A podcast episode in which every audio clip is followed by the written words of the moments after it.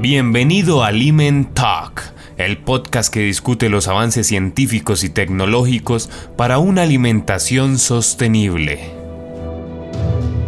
Hoy tenemos un tema y un invitado muy interesantes. Sin embargo, aunque mi invitado hoy goza de escuchar mucho del español, creo que se sentirá más a gusto si hacemos la conversación en inglés. Ciao Vincenzo, how are you doing today? Ciao Mariluz, Muy bien, molto bene, very good. Oh, thank you for agreeing to have this conversation with us uh, today. So, for those who still don't know Vincenzo Fogliano, he's a professor in the group of food quality and design uh, in the Wageningen University and Research. See, he is a food scientist, but more than that, he's a food lover, I will say. He's originally from Naples, from where he's broadcasting at the moment and he works uh, be, uh, between the Netherlands and Italy. So I don't know, Vincenzo, something else you want to add to this short description of yours? I also love uh, Spanish, uh, South America, and oh, that's very nice. Thank you. yeah. Well, Vincenzo, the topic that you have chosen for today is very trendy in Latin America very controversial and speculative. So we hope with your contribution, our audience had a better look at what is happening in the world of what is so-called ultra-processed foods. So before to start, uh, Vincenzo, I remind the people who is in this live today that you will have the chance to ask uh, questions to Vincenzo. So please feel free to leave them in the comment section under the link you are seeing this this broadcast and you can write them in Spanish, in English, in Italiano, in Dutch, I guess. so I'm sure Vincenzo is going is going to be yeah in Dutch too. Eh, is going to be very happy to answer, right? So Vincenzo, I know you really like this topic. So could you please uh, begin explaining the audience what is being defined as ultra processed or highly processed food? Yes, Mariluz. So the story is that uh, for different reason uh, there is a, a, need to classify food, and normally we classify food based on the nutrient composition. So high energy, low energy, high sugar, low sugar. This is something that uh, it's objective and we can easily do based on numbers. The certain point there will start the need, especially from people in the nutritional field to classify the food based on uh, on processing, on the degree of processing, and that's uh, of course it's not that easy. And uh, there were already uh, in the past many of these uh, classification based on processing, but the topic became very popular recently because the group in Brazil, led by a guy named Monteiro uh, they propose a classification called NOVA. And NOVA classification uh, introduce also this uh, name of ultra processed food that are include all the food that yeah in theory the, food that have a heavily processed so we can call highly processed food uh, the point is that in this category, basically there are a lot of different products. So the uh, it's not it's we can discuss today, but it's very difficult to define at the end which are the product highly processed or ultra processed. Uh, because there are many, we know that processing has, has uh, many nuances, many shades, and uh, and so it's not how they are processed that to me it's of course relevant as a food technology. I would say how is processed, not if it is processed or not. So, and unfortunately, NOVA classification doesn't take into account the how. It's just the fact that are uh, processed, and uh, so it's in many aspects is more a philosophical um, classification. So that I can say very bluntly, according to the NOVA classification. Uh, if you process something in your kitchen, no matter how much oil, frying, uh, sugar you put, that's fine. You can do whatever you want. But if you do processing in an industry, then whatever you do is bad. So that's uh, a classification that, uh, of course, uh, intend to put the industry in a bad uh, look and actually, in my opinion, is a classification that is creating a lot of uh, problems. But maybe you want to ask more before I go free. yeah, no, no, no. I just, just, I just want uh, to recap a little bit what you just said. Is that, I mean, this classification is supposedly based on the degree of processing but it's not actually what they say is more more about the the the, the ingredients or the additives that it has and is misleading people and consumers to the, let's say demonize a little bit the food processing which has been serving the food humanity for years is what you're saying. Exactly and it's not a little bit really demonizing. And that's demonizing uh, for instance, for the use of preservatives, like uh, all the preservatives are uh, terrible, and we know that actually preservatives very often are, first of all, are strictly regulated. So I always say to my students, if uh, a preservative is used in a food, this is for sure not toxic in any way, even long term, whatever. The, the regulation on preservatives is very strict. Second, you can easily see that most of the preservatives that are used are actually compound that you can find in other food, like uh, ascorbic acid or citric acid, exactly. uh, benzoate. I mean, are, com- are actually uh, often more concentrated in some type of strange food or normal food, uh, respect the, the concentration that are used as preservatives. So again, if you preserve your uh, food at home, putting some uh, lemon juice, perfect. It's traditional. It's like my mother used to do, so it's fine. If you put the same amount of citric acid, then is a terrible preservative that you are gonna dead. So that's uh, gonna die. So that's really strange, yeah. There's right? a big issue. I mean, what is i mean what this issue that you are bringing that is just already a big hype what are the problems that are being uh, associated to the food industry how food industry are facing this global hype and what is happening also in europe mm-hmm. Oh, the, the food industry, you know, uh, I always say food industry are, are not very brave. Eh? The, the, the food industry are kind of typically, you know, try to hide and try to hope that this, uh, the next storm are not going to hit uh, me and the, the, hope that maybe hit my competitors and, and not me. Uh, but in this case, uh, let's say that all the food industry is uh, influenced. Uh, also because, uh, the, as I said, the, the NOVA classification, this, this definition of ultra-processed food, do not uh, allow them to improve. So if you do I don't know, meat replacer. Now, you know, meat analog and so on. I mean, this would be ultra process anyway. You can do whatever you want. It's always so they cannot improve, right? So it's not like other uh, topic like, okay, let's reduce the sugar. It's difficult to reduce the sugar in some, but I can try to do something. I can use sweeteners. I can uh, change the formulation, yeah. but I can. But with this, I cannot do nothing. I mean, I'm uh, I'm with the sh- um, shoulder on the wall, and I have just to surround. But uh, it's uh, surrender. But this is yeah, bit uh, strange, right? Yeah, yeah, it's a bit strange because I mean it doesn't really make sense.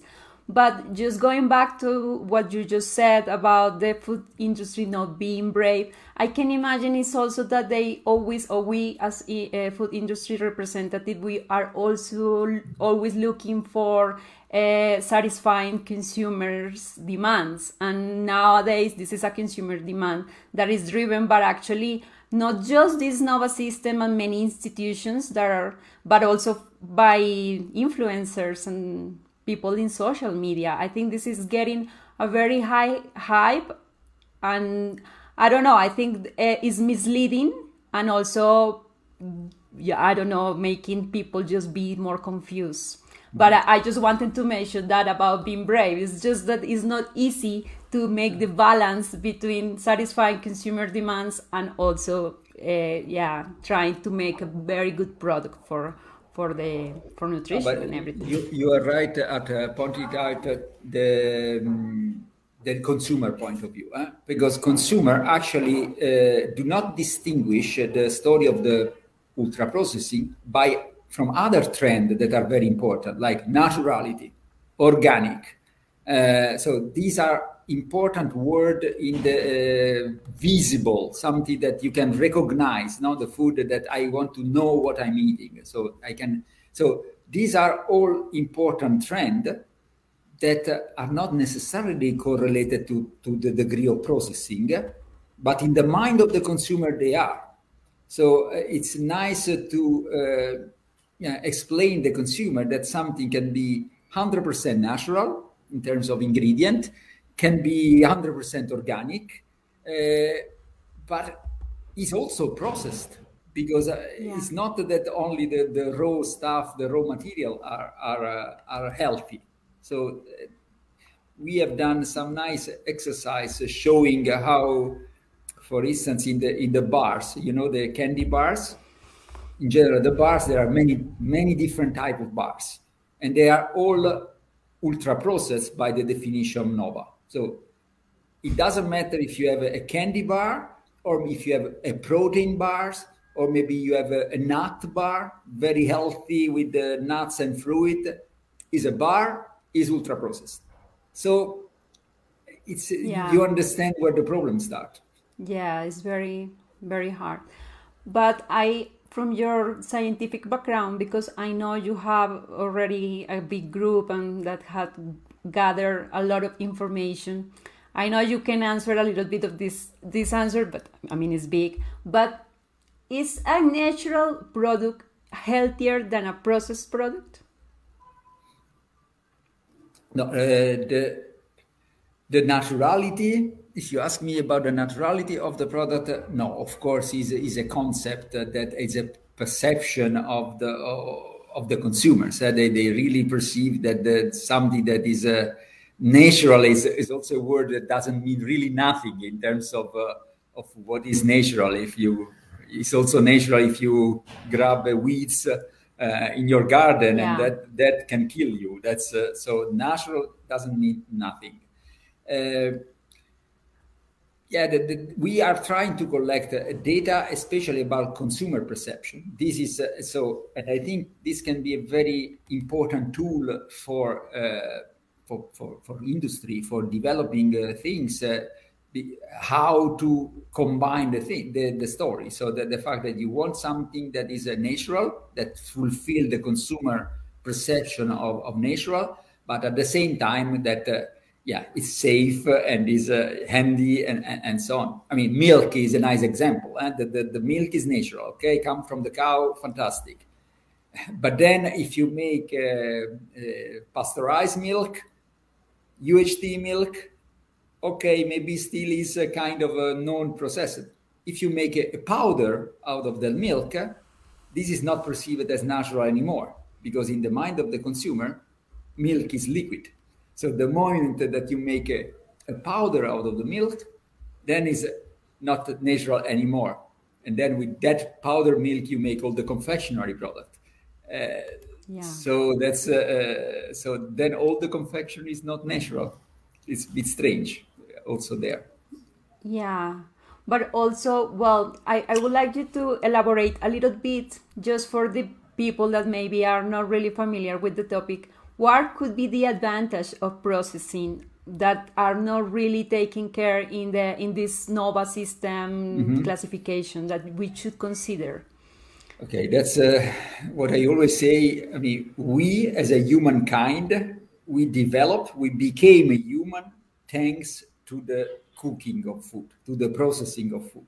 So, I mean, otherwise you are still monkey uh, eating uh, fruit from from the from the tree. So, processing food is essential. It's give you safety first of all. You know that the safety is uh, very very important. Do you remember the the movie, uh, the one with the guy lost in Alaska, into the wild? I don't know if you have seen this movie. It was very famous. Uh, Into the wow. Wild. And in the in the this guy decided to go in Alaska in the in, in the middle of the ice. Okay. At a certain point, this guy was starving uh, with the uh, with no food, he was able to kill a, a moose, a big animal. Okay, so he was starving, and so he, he, he ate as much as possible of this animal, but then he was not able to store the animal. So he was not a food technologist, so he didn't came to the idea to put. So, it, so just and at the end, the guy died. Very sad movie. But uh, the point I always say, you should be able to store the food. And to store the food, we know that the best way is to process it in uh, heating. Yeah. Uh, so safety and security is the, the second things that, uh, that uh, food technology allows. So food is safe and we give it for granted. We forget how how dangerous can be the food but because when you are in the supermarket you give for granted that everything is uh, health yeah. is, uh, is safe but this is thanks to food technology and then the security you make your shop your grocery they stay in the pantry and maybe with some rice and uh, beans uh, you can survive for months uh, just uh, so this is food security and is also extremely important so these are i think the two pillars of processing. Third pillars is the taste. Eh? Think uh, beautiful potato, raw. You don't go anywhere. I mean, with the, with the raw potato. If you can cook the potato, can process the potato, you have, uh, you know, dozens of super nice product that you can, and that's also important. The taste, the, the, the, that is related to, to processing at the end, and also industrial processing, of course. So this is. Uh, I don't mention the digestibility. There are so many aspects related to the advantage of, of processing. And uh, of course, there are some disadvantages. I think it's important to say uh, we as a scientist, uh, we should recognize also that sometimes there are specific problems related to, to processing. The formation of acrylamide uh, in um, processed food, it's, it's a point. I mean, acrylamide is potentially toxic. So we have to mitigate the formation. Well, we will do, but we don't stop to eat the food because there is a little amount of acrylamide. Uh, yeah. That could be a disaster. Usually, people are concerned about the nutritional part, but uh, with processing, actually, many many times you make more available nutrients are also what you just said mm-hmm. digestibility also improves so yeah. this is also very important that sometimes people don't consider. Vincenzo, we have some. Say, yeah. Uh, okay. Go no, ahead. no, it's a question. No, I want just to say another point because I, it's is the what we call affordability. The processed food, on average, is less expensive than the the fresh counterpart. Eh? So when you buy something fresh, it's it's more expensive than the same type of food uh, processed. So the point wow. that's also an important point the, the, the fact that if you convince the population that they have to eat only fresh food at the end yeah they have to spend more for uh, to, to get the, their food and maybe for rich people this is not a problem because at the end food is not that expensive. So if i spend personally myself if i would spend the double for, for having my food to me wouldn't be a, an enormous problem but for other people can be. And uh, yeah. so you know it's also dangerous to make all this story about the freshness and uh, because then if some people cannot afford how they they feel they feel yeah, bad so or they decide or they decided to give away i don't know the medical doctors uh, control and they buy uh, you know only fresh food i don't think it's a good idea yeah, well, this is a matter of security too. Uh, well, we have a question, and that is, what is the European Union Union scientific community doing to demystify food processing? Yeah, it, it's a big uh, debate also in Europe, but as I said, it's not easy. Um, uh, you know that uh, the University uh, Wageningen in the Netherlands, uh, it's a kind of a leader in the in the research in, in food science. So we are now performing a project that's called restructuring. Uh, the idea of this project is to make a, a, human trial where we are gonna feed the people with, uh, let's say, an unprocessed diet and a processed diet, or ultra processed diet, if you want to use the, the definition of the NOVA, uh, to show that uh, that there are no differences in the in the in the two groups. This is important because there was a study uh, done uh, previously, similar study made by a guy called uh, Robert Hall, Kevin, Kevin Hall, sorry. And, um, and in these studies, they found big difference. So the group eating ultra-processed food, uh, they gain one kilos in one month, while the other group in unprocessed food, this group of people lose one kilos in, in one month. So there was an enormous impact of uh, giving free diet with the, with the two type. But uh, we do believe that that study, that study was uh, yeah, not very well designed because uh, there are many confounding factors that should have been considered. It's a bit uh, yeah, uh, designed to obtain the results that they want to obtain. So we want to do a study that is well controlled in our criteria uh, to show to see what happened because i mean as a scientist we have to be you know uh, unbiased so we want to really see uh, what happened uh, and so this is what we can do at, from, as a scientist. So try to produce better science better science to explain why.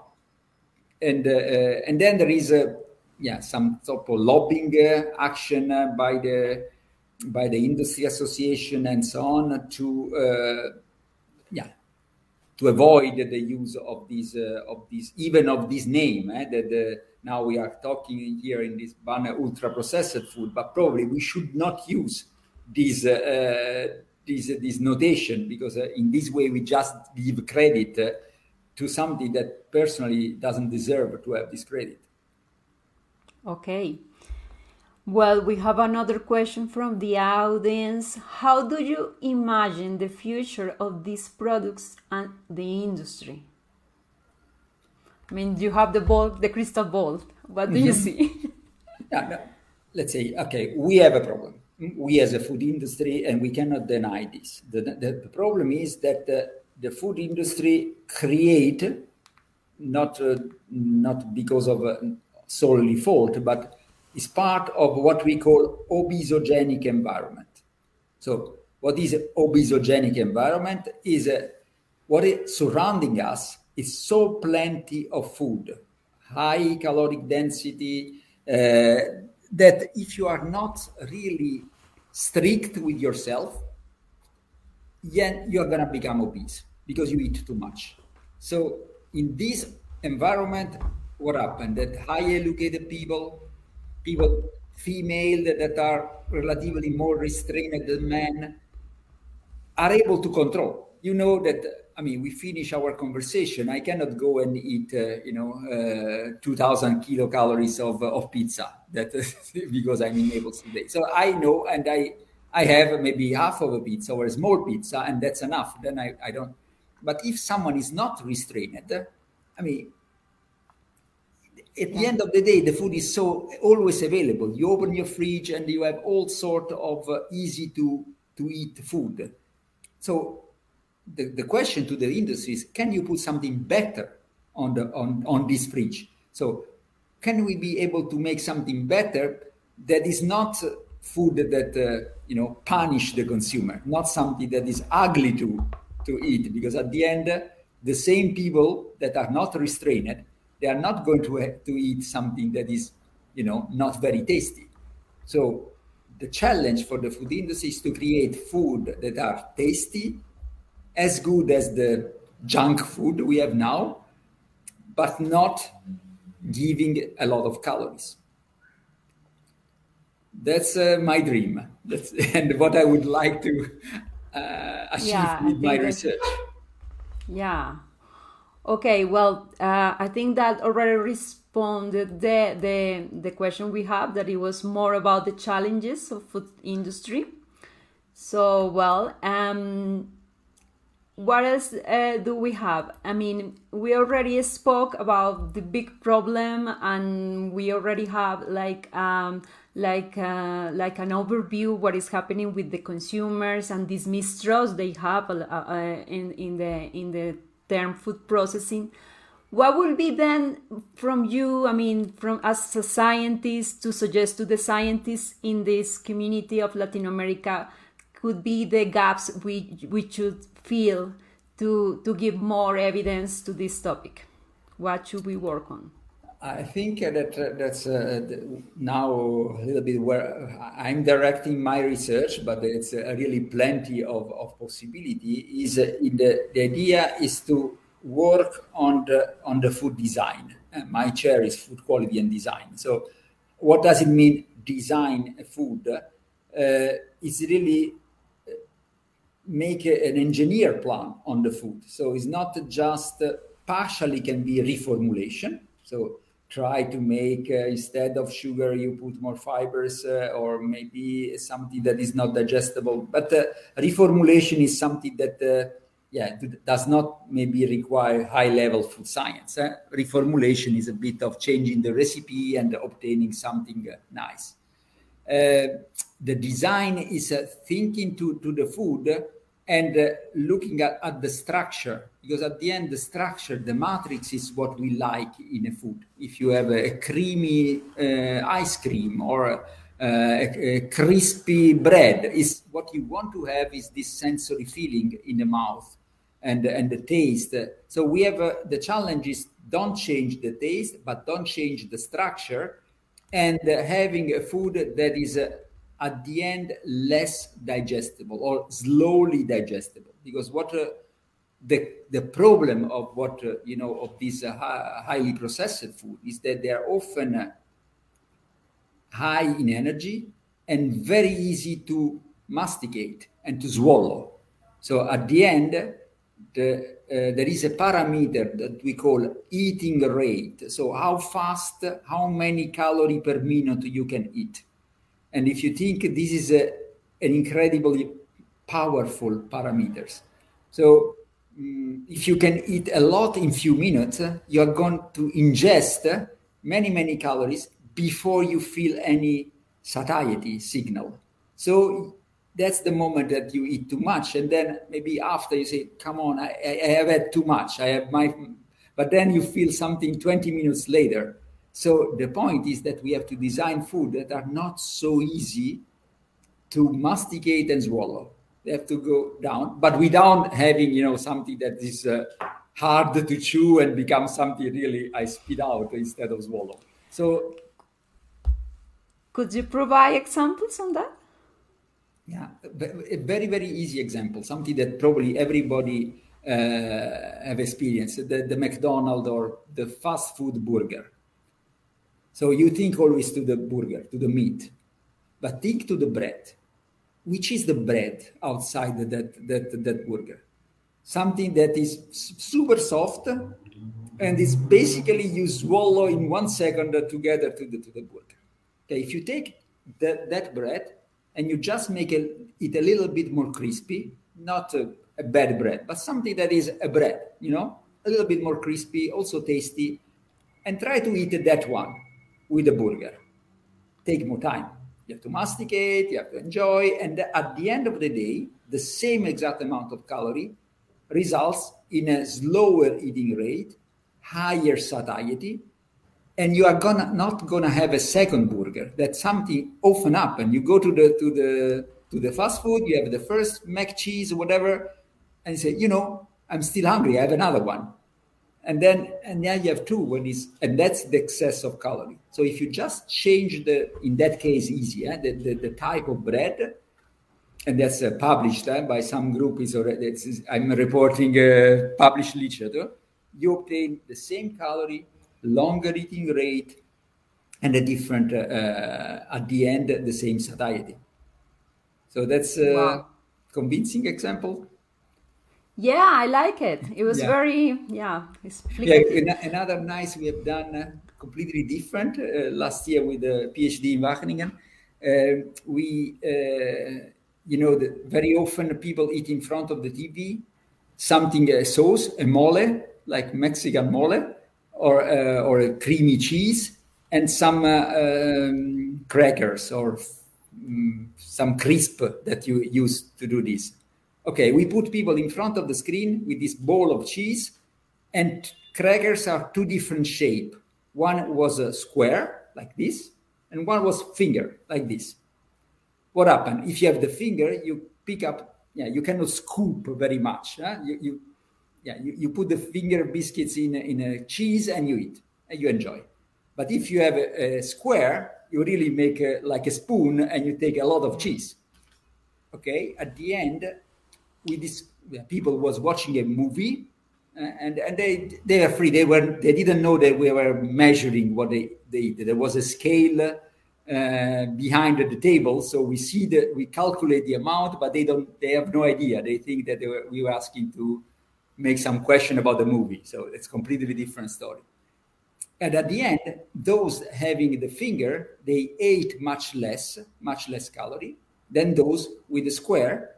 But the interesting point, they were both happy they were both satisfied, completely full. They say, no, I don't want to have anything more. So, and they had 20% of calorie less. So wow. that's what I have in mind that you can, uh, let's say, uh, fool our mind because eating is also a matter of, of mind, just changing parameters, texture, context, shape, uh, amount of free starch or highly, highly digestible starch. There are many parameters we can change. Yeah, thank you because you have given us just like a broader, um, like um, let's say, uh, more dimensions to the food design because usually you you focus on the formulation and the processing itself but what you just said is just that you have also to study the the eating experience of the consumer the actual uh, mind and also i would say even psychological tests on that.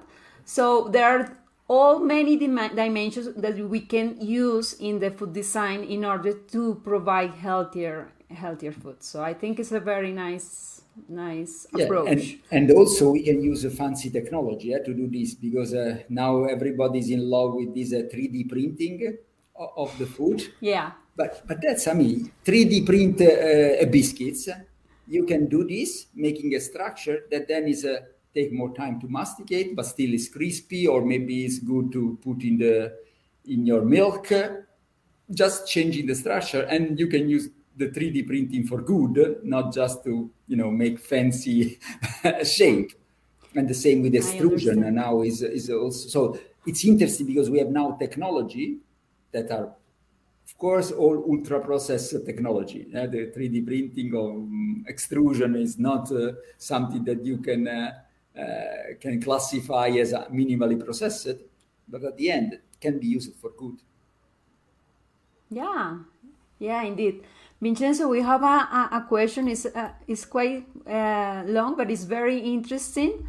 So, how do you think people are going to understand concepts such as lab-made protein, meat, dairy, etc., in contrast to process? So, in other words, how likely is that people end up thinking that, for instance, cellular agriculture is another artificial dangerous way to food production and processing instead of more sustainable way to perform resource by transformation. So you brought another topic, cellular uh, agriculture. Cellular Go agriculture, ahead. fantastic. It's a very good question. Uh, the food of the future, we call it.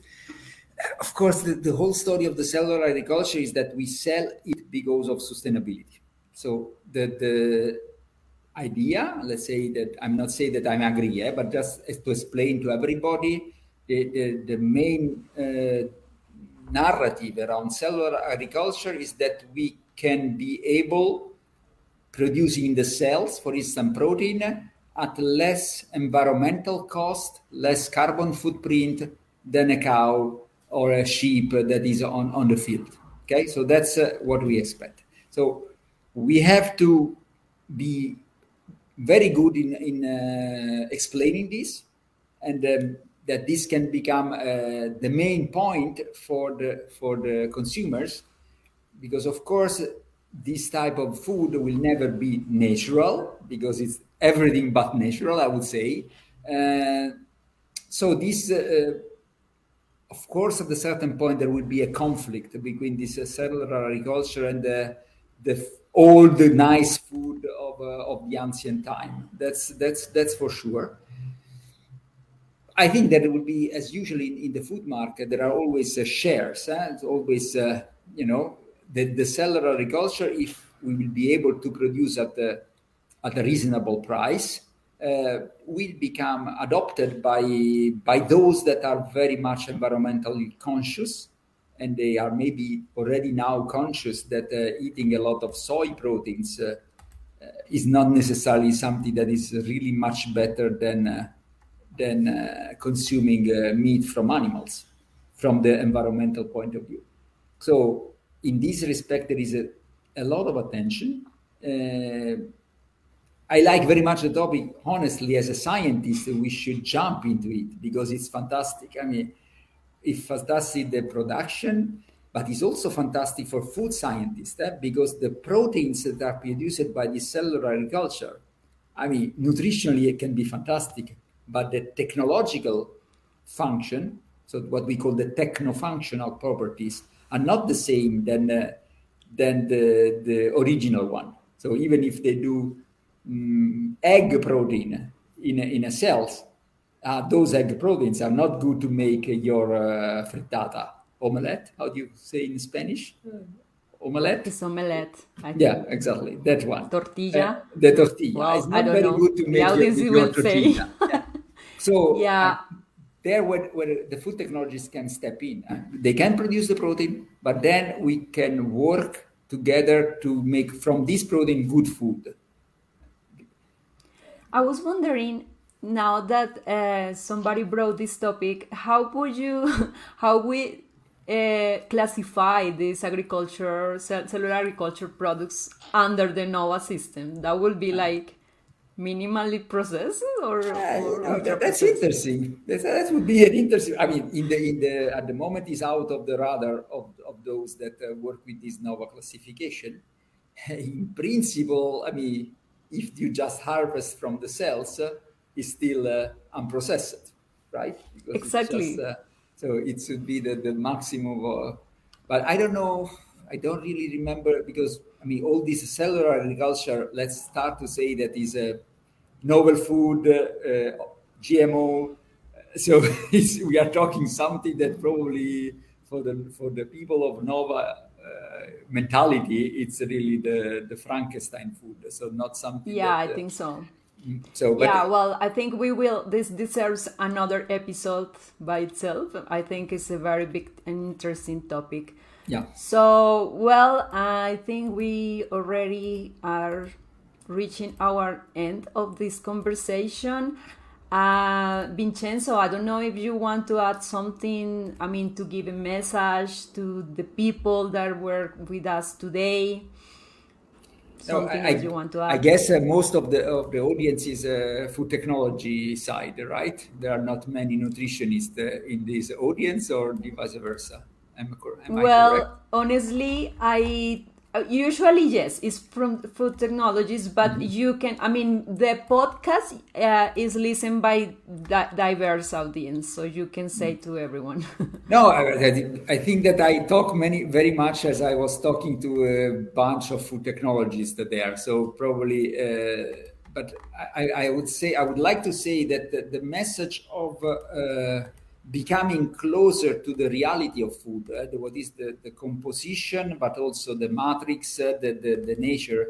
It's very important also for those that give uh, nutritional advice. So up to now, yeah, most of those doing this work, either they go in this into this naturality, organic, blah blah direction, or they really remain very stick to the nutritional tables and uh, with this uh, program that you can do the diet and, uh, and in this program uh, the, the, the, structure of the food is not uh, is not considered. So to me i, I really understood in, in these years of studying that the, the structure is even more important than the content in, in, in many many foods. So it's uh, it's something that we should pay more and more attention when we give nutritional advice.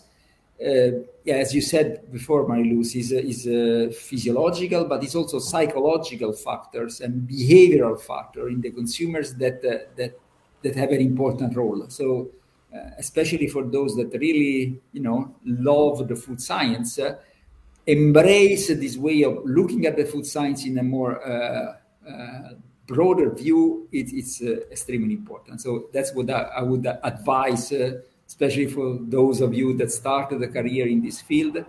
Don't stay just in your, you know, super narrow topic and looking only at the at the fat, but try to embrace the complexity of, of the food world.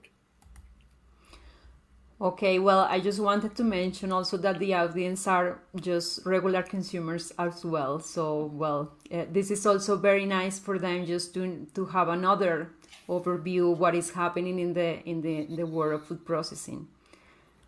Yes, for, for the consumers, uh, of course, uh, I'm, I'm, I'm apologize if I was a bit too technical in some aspect, but uh, yeah, it's okay. It's okay. We like your technicality. So, well, unfortunately, we definitely run out of time. Uh, so, we have seen the issue of ultra processed or highly processed food and how it's important to highlight the definition that requires attention to avoid confusion to consumers regarding the, their healthy choices, right? So, of course, the food industry will be continuously searching the alternatives to provide healthy foods and with the support of food science and technology, technology I believe that is possible. So I am a believer of food science, of course.